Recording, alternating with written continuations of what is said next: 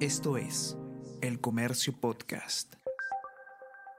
Hola a todos, ¿qué tal? ¿Cómo están? Espero que estén comenzando su día de manera excelente. Yo soy Ariana Lira y hoy tenemos que hablar sobre eh, José Antonio Ríos Gil, quien fue detenido en el búnker de Pachacamac con armas y granadas en eh, una intervención que se hizo a fines de noviembre y quien lamentablemente luego de eso fue liberado y ha terminado disparando contra la policía en otra situación. ¿Qué pasó? Eh, ¿Quién tiene la responsabilidad de que este hombre de alta peligrosidad haya salido en libertad mientras se siguen las investigaciones en su contra? ¿Fue el Poder Judicial? ¿Fue la Fiscalía? Ha generado esto muchísima polémica. Vamos a conversar sobre todo esto y más a continuación.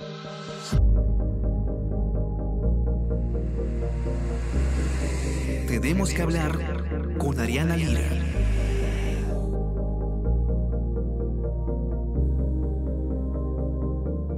El 21 de noviembre, ustedes recordarán que se hizo una intervención en un, estos llamados búnkers, eh, esta vez en Pachacamac, ¿no? Estas casas grandes donde se suele encontrar a personas pues involucradas en crimen organizado, eh, donde se decomisan muchas armas, y, precisamente eh, uno de estos eh, detenidos, o, muchos de estos detenidos de hecho, fueron liberados luego. Y lamentablemente, como ocurre con los delincuentes de alta peligrosidad en muchos casos, cuando eh, se permite que sigan su proceso en libertad, que ojo, es la regla, seguir el proceso en libertad es la regla, hay que decirlo. Solamente cuando se cumplen ciertas condiciones de riesgo es que se aprueban prisiones preventivas, que en este caso al parecer existían, ¿no? Al parecer no, es un hecho que existían, de hecho, eh, ¿por qué esta persona, eh, esta persona específicamente además salió en libertad?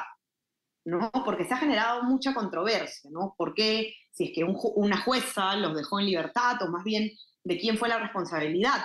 Eh, Avi Ardiles, periodista del comercio, ustedes ya la conocen, ha elaborado un informe con todos los detalles y con todas las respuestas, y quiero hacerles el, el spoiler ahora mismo. Al parecer, la culpa no la tuvo el Poder Judicial, sino la Fiscalía que no pidió la eh, prisión preventiva para esta persona. Pero es un tema enredado, así que Avi nos va a contar todo lo que ha pasado. Avi, bienvenida. Quizás podríamos hacer un pequeño recuento de este último hecho que ha involucrado a, a este señor Ríos, ¿no? Con, en un enfrentamiento con la policía. Bienvenida. Gracias, Ariana. Sí, como lo comentas, eh, a pesar de que fue detenido dentro de ese operativo en el búnker de Pachacamac, donde además se detuvo a otras 28 personas con posesión de armas de fuego, granadas y drogas, como lo has comentado, eh, fue liberado y lamentablemente eso comunicó que fue liberado por una jueza. Sin embargo, esta información que se difundió a través de algunos medios eh, estaba errada el comercio accedió a un documento de la fiscalía, donde fue un fiscal, justamente el fiscal a cargo de la investigación.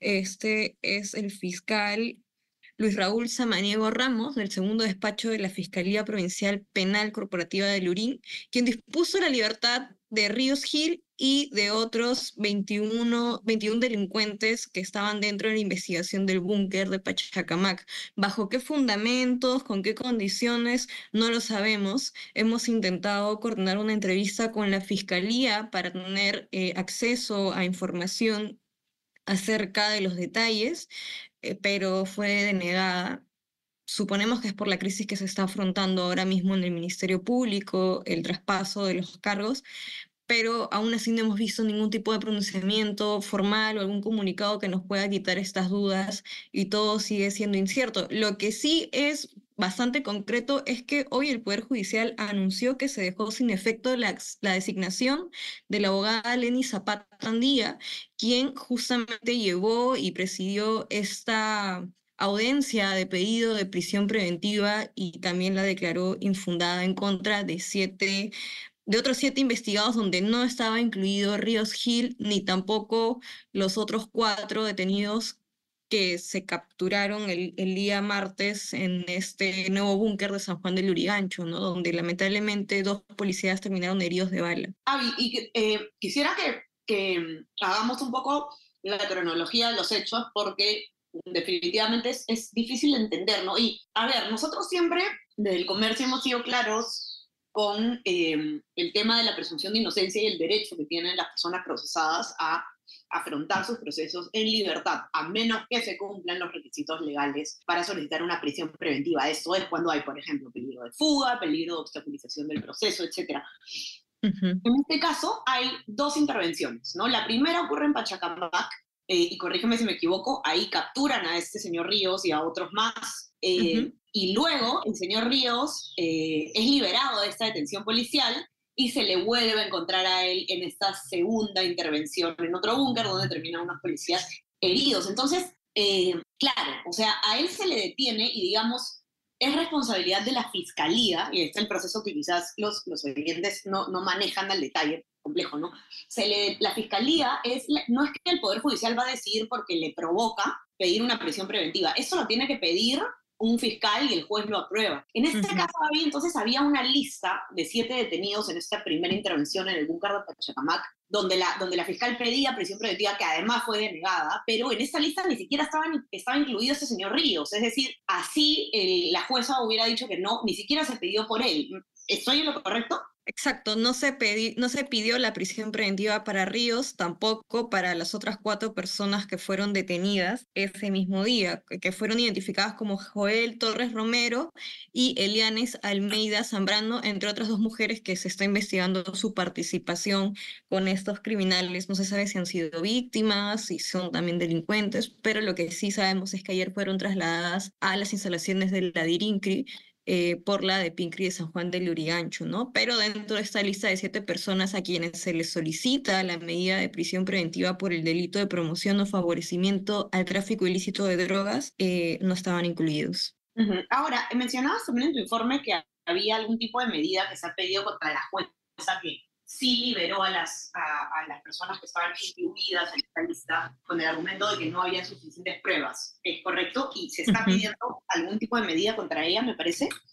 Sí, como te comentaba minutos antes, ya se dejó sin efecto su designación del cargo. Esto quiere decir que la están cesando. Eh, ah, no tenemos más detalles, eh, pero eh, el presidente de la Corte de Justicia de Lima Sur, Marco Angulo Morales, firmó la resolución administrativa, donde también se dispuso que la abogada entregue su cargo, el inventario y las credenciales otorgadas durante el ejercicio de sus funciones, ¿no? En este caso podríamos decir que la han removido, no sabemos qué más va a suceder, pero esto se ha anunciado a las 2 y 49 de la tarde del día de ayer, 14 de diciembre. Ha sido lo último que se ha sabido del caso. La policía también se ha limitado a dar más declaraciones de las que dieron y bueno, de la fiscalía, como te comento, tampoco hemos tenido pronunciamiento alguno. Sí, eso. Vamos a ver entonces cómo se desarrolla este tema tan complejo, la eh, criminalidad organizada que está aumentando los índices delictivos y eso em, es, es, son cifras que existen, el aumento de, de, la victimización en el Perú, hay que tomarlo con pinzas, estas personas,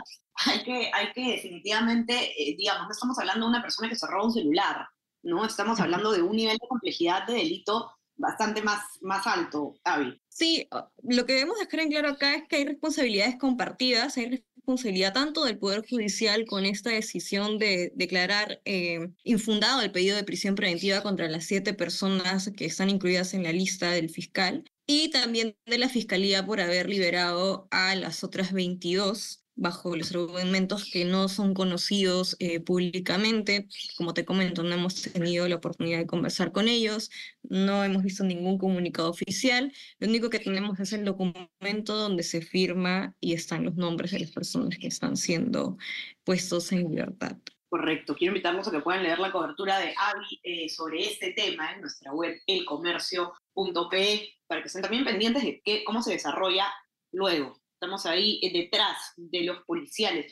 Y quiero invitarlos también a que a partir del lunes 18 de diciembre, este lunes que viene, vamos a estar publicando un especial llamado Aisladas, la otra cara del fenómeno del el niño. Este es un especial que ha realizado los equipos de eh, Nuevas Narrativas y S-Data, la unidad de periodismo de datos del comercio que tengo el honor de dirigir. Eh, es una investigación que ha, estado a cargo de Maite Siriaco, ustedes ya la conocen porque hemos grabado muchas veces con ella, eh, que básicamente muestra algo que no se ha hecho antes, que es ver eh, cuáles son la, la, relación o los efectos ocultos que tienen los cambios climáticos, los fenómenos, los desastres, como el fenómeno del niño, el ciclón Yaco, etcétera, en la desigualdad de género y eh, la violencia contra las mujeres. Un pequeño spoiler, nada más para que no se olviden de entrar a verlo a partir de lunes. Aumenta la inseguridad en los espacios públicos, la inaccesibilidad a eh, por ejemplo, servicios que necesitan las mujeres embarazadas, prenatales, postnatales. Las cifras son impactantes. Este especial multimedia interactivo, además que es algo que se está lanzando por primera vez eh, a este nivel, por lo menos en, el diario, va a incluir un documental, va a incluir eh, distintas maneras en las que uno puede ver la noticia, hay mapas donde van a poder mirar ustedes mismos de manera interactiva cuánto tiene que caminar una mujer en una situación como esta para llegar a un centro de salud, para llegar a una comisaría. Eh, la verdad es que es una problemática bastante importante, bastante urgente de atender, que no se ha abordado desde antes, ¿no? Cómo afecta particularmente a las mujeres del norte del país un fenómeno así, aisladas, es el nombre, lo van a poder encontrar en todas nuestras plataformas desde el lunes. No se olviden también de suscribirse a nuestras plataformas, estamos en Spotify, en Apple Podcast, para que puedan escuchar todos nuestros podcasts y suscríbanse también a nuestro WhatsApp, El Comercio de Informo, para recibir lo mejor de nuestro contenido a lo largo del día. Avi, te mando un abrazo grande. Muchísimas gracias por la información. Gracias, Ariana. Hasta luego. Un abrazo. Y estamos conversando entonces nuevamente el día lunes. Que tengan un excelente fin de semana. Chao, chao. Tenemos que hablar con Ariana Lira.